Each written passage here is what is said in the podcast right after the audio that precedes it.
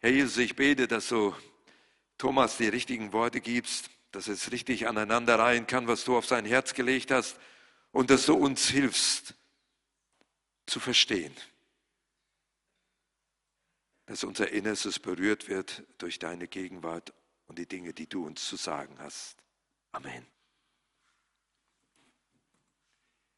Im Jahre 2022, da schauten nur 23 Prozent aller Deutschen hoffnungsvoll in die Zukunft. Und es war der niedrigste Wert, seitdem diese Werte aufgeschrieben wurden, und zwar im Jahr 1949. Und das, obwohl Deutschland ein krisenerfahrenes Land ist.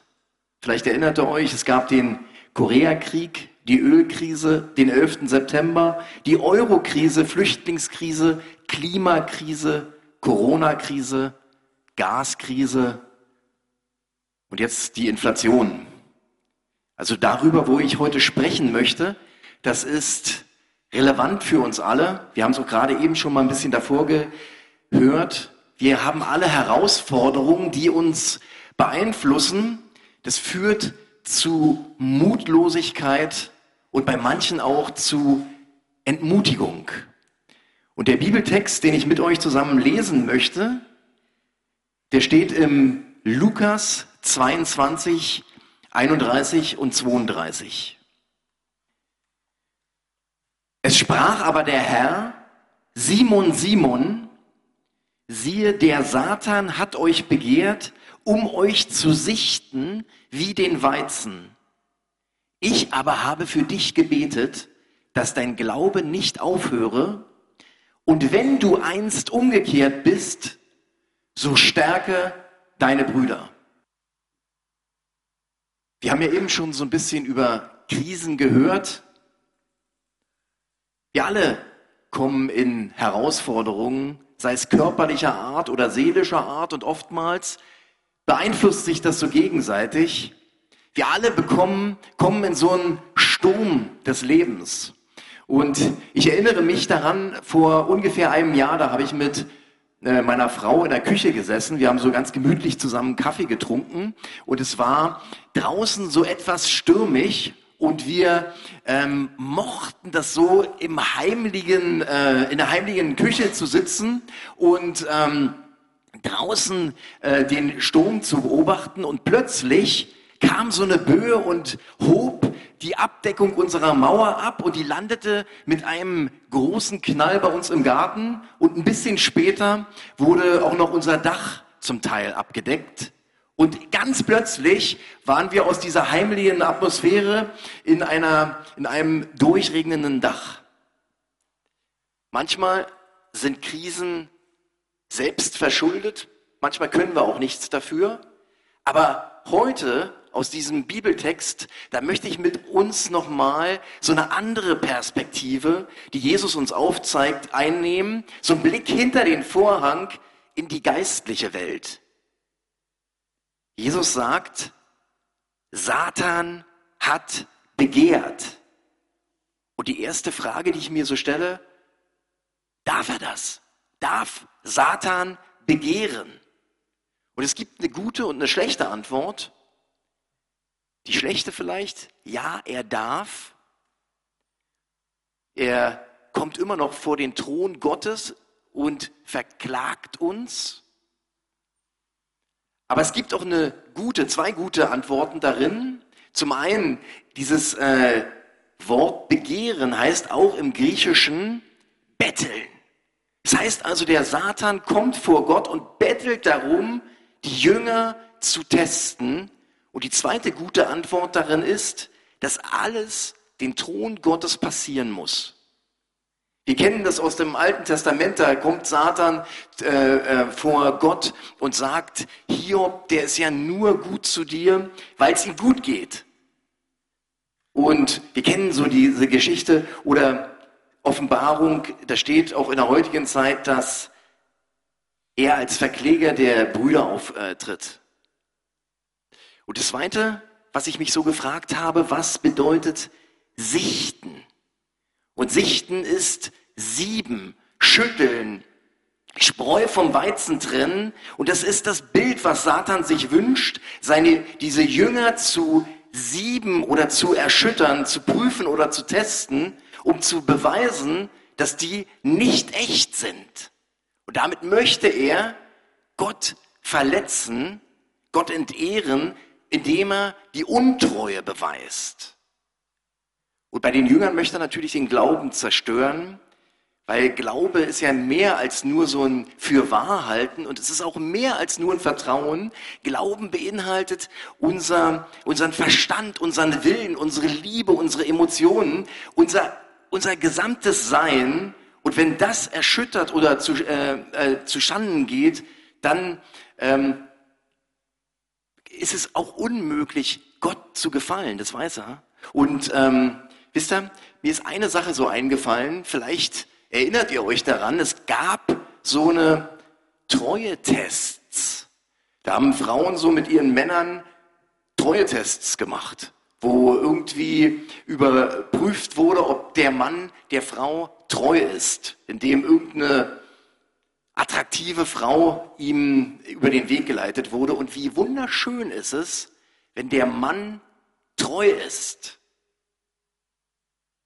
Und ähm, genau so soll es uns auch gehen. Und ähm, nochmal, wenn, wenn, wenn ähm, Jesus sagt Simon, Simon, diese Doppelnennung des Namens, da habe ich eine rabbinische Erklärung für. Die sagen nämlich im Alten Testament, wenn im Alten Testament der Name genannt wird, dann wird der Angesprochene gemeint und gleichzeitig der, der ihm in Zukunft gleichen wird. Und wie war es jetzt bei Petrus? Petrus war, und ich möchte mal die Sympathien von Petrus meinerseits offen sagen, war so ein mutiger Mensch. Der folgte Jesus, der war der erste Jünger, der gefragt wurde, der seinen ähm, Lebenslauf verließ, der aus dem Boot stieg und Jesus nachfolgte, der verteidigte Jesus. Als er, oh, ich muss mal kurz beten, ich bin irgendwie angegriffen. Oh, Herr. Herr, ich brauche dich bei der Predigt. Herr, ich brauche dich bei der Predigt. Ich bitte dich, Herr, dass du Gnade gibst, dass äh, die Worte, die ich sage, wirklich ankommen, Herr. Herr, hilf.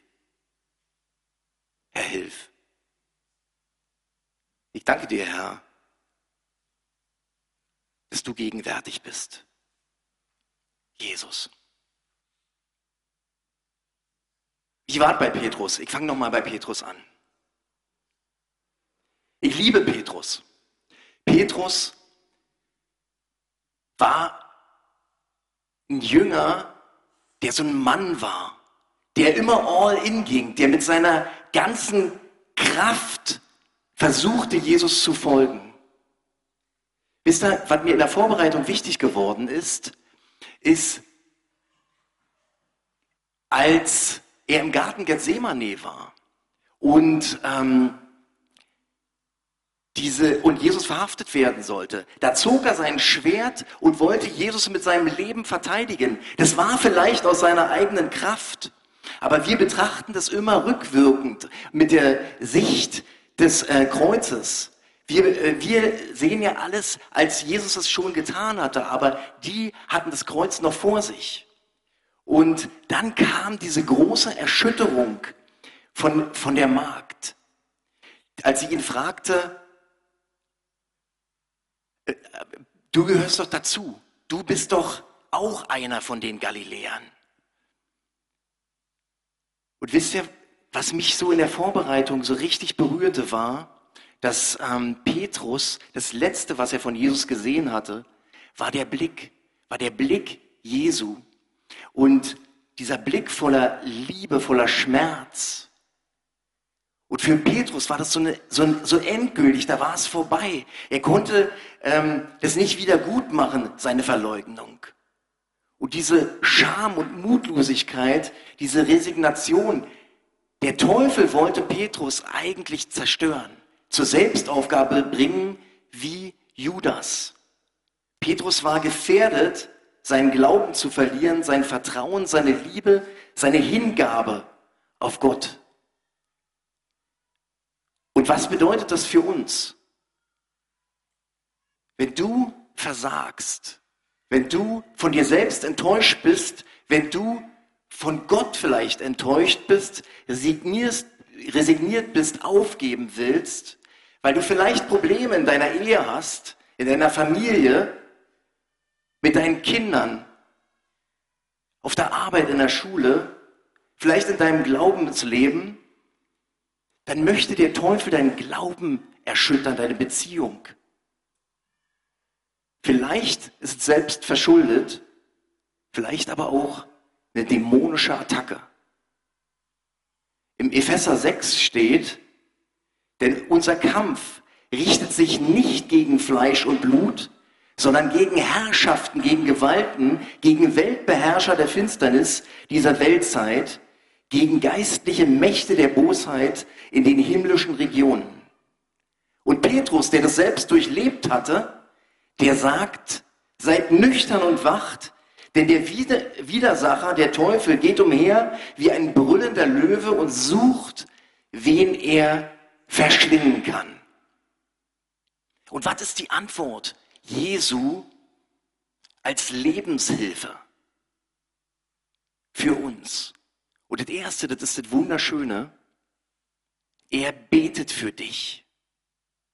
Er betet für mich. Er betet für uns. Sein Wort ist und sein Gebet ist schwerwiegender, wirkmächtiger als jede Anklage des Teufels. Und dann ganz praktisch sagt er, wenn du umgekehrt bist, wenn du Buße getan hast. Buße tun heißt umkehren, vielleicht von falschen Taten oder auch von falschen Gedanken. Aber nicht aus Furcht, sondern aus Liebe.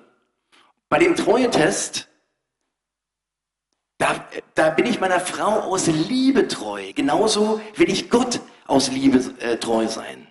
Und denkt daran, dass Jesus Petrus dreimal gefragt hat, hast du mich lieb?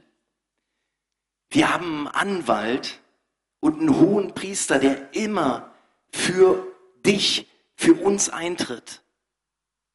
Und wenn wir gefallen sind, dann dürfen wir diesen liebenden Blick von Jesus spüren. Wisst ihr, ich habe das ähm, in dieser Woche so erlebt, in meiner Gebetszeit, dass ich einfach mich so hingesetzt habe und ruhig war. Dass ich einfach Jesu Blick so auf mir gespürt habe und gesehen und, und gemerkt habe, wie er mich liebt. Ich habe gar nicht gebetet oder gebetet, ohne Worte zu verwenden, aber ich spürte so Jesu Blick. Das ist wichtig, dass wir Zeit mit ihm verbringen, uns auf ihn fokussieren. Weiterhin sagte George Müller, dass wir die Bibel beten, dass wir Psalmen nehmen und die durchbeten, aber nicht mit unserem Verstand nur, sondern mit unserem Herzen so ganz langsam. Im ersten Johannes steht geschrieben, meine lieben Kinder, dies schreibe ich euch, dass ihr nicht sündigt. Und wenn jemand sündigt, so haben wir einen Fürsprecher bei dem Vater Jesus Christus, den Gerechten. Und er ist die Versöhnung für unsere Sünden und nicht für die unseren allein, sondern auch für die Sünden der ganzen Welt. Im Römer 3, 8 steht, Christus ist es, der gestorben und auferstanden ist, der auch zur Rechten Gottes ist und für uns eintritt. Darum kann er alle retten, die durch ihn zu Gott kommen, denn er lebt, um für sie, für uns einzutreten. Wir haben diesen Anwalt, der für uns eintritt. Und der zweite Punkt der Lebenshilfe, der Seelsorge, die Jesus uns empfiehlt, ist, stärke deine Brüder. Was bedeutet es? Dass wir andere lehren, wie sie die Barmherzigkeit Gottes finden können. Dass wir ihnen erzählen, was Gott getan hat. Das ist so ein, eine Form der Evangelisation. Dass wir anderen, die gefallen sind, bei der Rückkehr helfen. Dass wir zuhören, dass wir auch Sünden vergeben, wenn sie bekannt sind, dass wir miteinander beten, dass wir Rechenschaftspartner sind, dass wir den Glauben der anderen stärken, um sie vor dem Fallen zu bewahren. Und Bonhoeffer sagt, der Bruder in dir, der Gott in dem Bruder ist oft stärker als der Gott in dir. Das heißt also, wenn wir von den Erfahrungen, die wir mit Gott erleben, unserem Nächsten, unserem Bruder, unserer Schwester erzählen, dann stärkt es den, aber es stärkt auch uns selbst. Deine Worte gestalten die Atmosphäre. Und ich wünsche uns, ich wünsche euch, dass wir prophetische Ermutiger werden. Dass wir den Heiligen Geist haben, um in die Leben anderer Menschen hineinzusprechen. Dass wir ganz praktisch mit unserem Nächsten beten, dass wir, wenn wir eine Not sehen, dass wir dann nicht nur zuhören, sondern dass wir auch die Hand nehmen und für den Bruder, die Schwester beten, dass wir das Wort Gottes über Menschen und Situationen proklamieren. Im Galater steht, Brüder, Galater 6, 1, wenn auch ein Mensch von einer Übertretung übereilt würde, so helft ihr, die ihr geistlich seid, einem solchen im Geist der Sanftmut wieder zurecht und gebt dabei auf euch selbst acht, dass ihr nicht versucht werdet. Einer trage des anderen Last. So sollt ihr das Gesetz des Christus erfüllen. Ich fasse zusammen. Wir werden geprüft, wir werden erschüttert, aber nichts geht an Gottes Thron vorbei, ohne dass er es zulässt. Das Gebet von Jesu ist stärker als alle Anklage und er ist unser Fürsprecher und Anwalt. Lass uns Buße tun, auch von unseren Gedanken aus Liebe. Lass uns unsere Geschwister stärken als prophetischer Ermutiger und benutze die Gelegenheit, mit anderen zu beten. In Jesu Namen. Amen.